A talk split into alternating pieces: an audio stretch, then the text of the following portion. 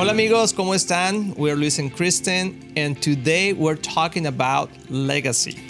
Legacy. This is an awesome topic. Hello, by the way, to everybody um, who's listening, because we were given this topic actually when we were uh, with XO and we were doing a conference with them and they said hey we want you to talk about legacy and i am so glad they did because since then we've been like really chewing on it we're Yeah. like okay what does that really mean and kind Mm-hmm. of developing it more and thinking about into it and we realize that right now in our lives that's really what we're what we're concentrating on. You- You, get a little older, you know, when the kids are little, you're just happy if they survive. Like that's the goal.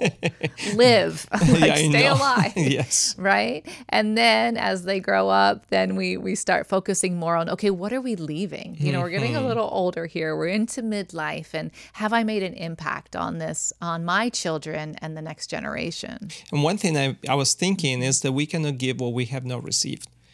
Yes, Tilin, so tilin, good. tilin. Yes. That was a good one. I mean, it was the Holy Spirit because it, it didn't come from me. But uh, uh, we cannot give what we don't receive. And Uh-huh. uh, one thing that we have learned is that sometimes we need to think about the things that have been passed down to us, good things, because normally we just fall into everything that was wrong and everything that did to me. But I believe that every person has something they have received from their parents, their grandparents, some friend, uh, I mean, somebody in their uh, uh, in their circle when they were growing up, somebody put something good in them, and if we we did an exercise this uh, this exercise the other day with a group of uh, couples that we were together with, and they were talking. We were talking about uh, think about a couple things that you have received that have impacted your life and that have been a blessing to you today.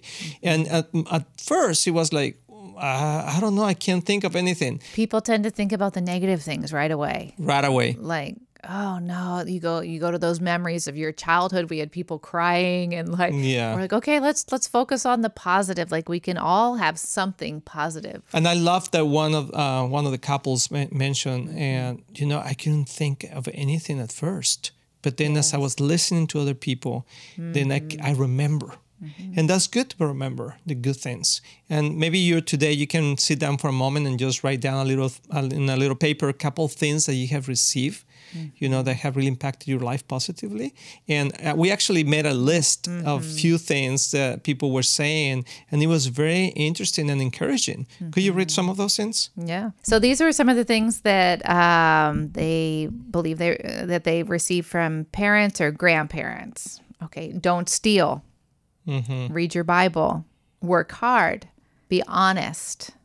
Don't be afraid to sacrifice. Respect those who are older than you. Save your money. Pray. Read your bible. Trust the lord. Have an open mind to different cultures. Um, face problems without fear. Keep a good sense of humor. Love your family love sports help other people. Um, the love of music the fear of god. Spend time with your family. Don't curse. Don't give up. Respect women. Don't have any addictions. Have faith in god. Help others be positive. Be orderly in your work and what you do. Give your offerings and tithes to the lord be affectionate with your children. Don't envy others. Always fight for your marriage. Always provide for your family. Be humble. Be hospitable with those that you don't might not even know. Have compassion and be always willing to learn something new Well, that's beautiful because that's so just few of the things that people were talking about, and mm-hmm. if you put them all together, it almost sounds like a book. You know, mm-hmm. like all the mm-hmm. different titles that you can put. Actually, I'm gonna write a book about that.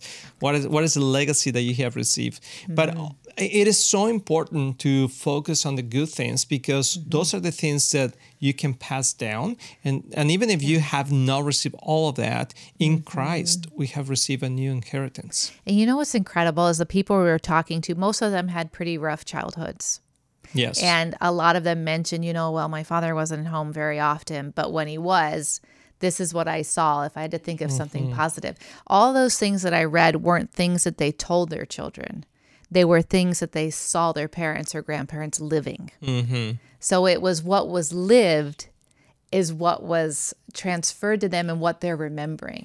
Hmm. More, no one said, "Oh, yeah, my dad sat me down and told me this." Yes. He said, "No, I saw that my dad, w- although he might not be home very often, he was so hardworking." I think everybody has uh, stories or things that have been passed down to to us. And for me, in the beginning, it was hard to think about my my mom and my dad because they had such a rough relationship, and uh, I left home very early. But I remember like they were always very hard workers and always really providing and fighting for life. I mean, even even even if things were against them, they were mm-hmm. always moving forward. So to me, I mean, always I grew up with that. Like everything could be possible. It doesn't matter in the point that you are, you can restart yourself again. That's something that I think I received from them, and I really mm-hmm. appreciate it. And also from my pa- my grandparents. I remember my my my granny used to tell me, a person that is is grateful uh, fits everywhere. Like is welcome everywhere. Everywhere. I love you that. know, and uh, was that? I love that. A grateful person is welcome everywhere. Yes, and and and that's something that I want. Uh, I like to to try to do to be grateful with uh, what I have been received and what have what which what I have received. And sometimes when people invites us or or to give us something or I, I always say thank you for thinking of us. I, I I never i try not to have an entitlement mentality but really just a, a gracious mentality. And uh, so that's another thing another thing that i received from my grandpa is that he always liked to um, he always took care of himself. He he used to live with us for a time, even when he was older, and he was not going anywhere. He was just at home. But he will wake up in the morning and he will like dress up. I mean, like super nice, and he would just sit down to read the newspaper, and then he will eat and then take his clothes off and put his pajamas and go to bed. And the next day will be the same thing. And uh, and I always admire that because he always looked good. He always looked uh, like he was going somewhere, right? And uh, Now that so- explains it, right? Now I understand you so much more. It comes from your grandfather. Yeah, I guess so. Yeah, he always liked to eat well, and um, even if it was just beans. Just so everybody knows, by the way, Luis takes longer to get ready than I do. it's true. uh, probably. But now I understand why. yes. That was part of your your legacy that was left to you. and my granny used to say, you know, even though if you don't have a lot of money, you always can take care of your as a man. He, she's, she used to tell me, you always have to look clean. With with your, Your shoes, shoes- your shoes clean, Polished. polished, you know, your nails cut, and your hair nice. I mean, like clean, clean cuts. So I was like, okay, so I guess I I, I, I just fell into that category. Well, thank you, Granny. it's a gift. Uh, yes, but uh, so I, I'm sure that you can rescue something from the your family, even if you grew up in a hard situation like I Mm-hmm. Did. That is always good to remember. Yeah, and we were talking about that you and I before we did the program. We were saying, you know, some of a legacy can be negative. Like you can Yes. leave things and influence to the next generation that that is not what you what's really in your heart or what you wanted to, but it's what you're modeling for them. So how mm-hmm. careful we have to be about what we're modeling. And and be intentional as well. What is it that I want to leave? Mm-hmm. What is that influence why I want to leave to my children and, and everyone around me? And make sure that's what it actually is. We don't want to get to the end of our lives and and have our children struggling with things and hear their stories of what it was like in our homes when we can do something about it. We can change the legacy. If you mm. feel like you weren't weren't given a good example or mm-hmm. a lot to work with, that can change because in Jesus we are all given an inheritance and a legacy of life. And we're given the scripture says everything we need for life and godliness. Yes. And we can take that and receive that. We can change our legacy. We can change our inheritance. It doesn't matter what we've been given. In Christ Jesus, we are new creatures and we can pass on to our children exactly what we want, what we feel like the Lord has deposited in us without the limitations of what was given to us. That's beautiful. And I, I know there is so much more to talk about this, and we'll continue in other programs. But I want to end with a story that it, it encouraged my heart, and also I think it can encourage other people's hearts. That is what happens when promises have been given to us from the mm-hmm. Lord or something that we have mm-hmm. received from God, but for some reason you have not seen that come to to fulfillment or to come through, and you get disappointed. Yes. And um, and I, I'm sure that many people that are listening to us, maybe they're disappointed in things that they felt God spoke to them, but has not happened.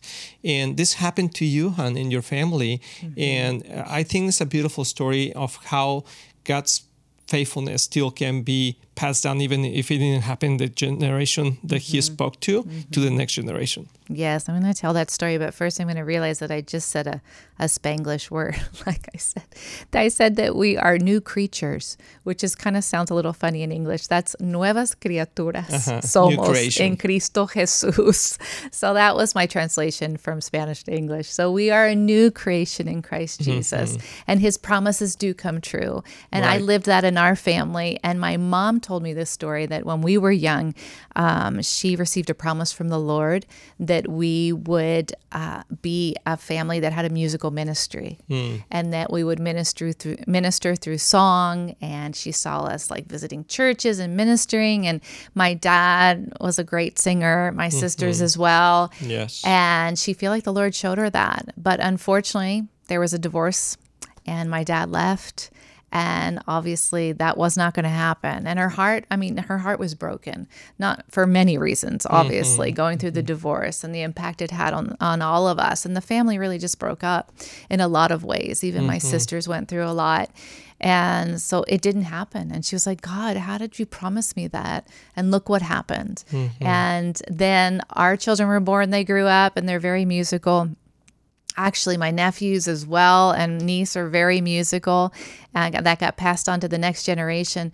But our kids are in music ministry and even i have the privilege of still being in music ministry with my children and we do minister as a family in in music. And my mom is so incredibly blessed by that. And the lord spoke to her heart one day when she was watching our service and she was watching us ministering in song and he said i am faithful Mm-hmm. you might not always see it in your generation, but I am faithful Wow. to complete what I've promised.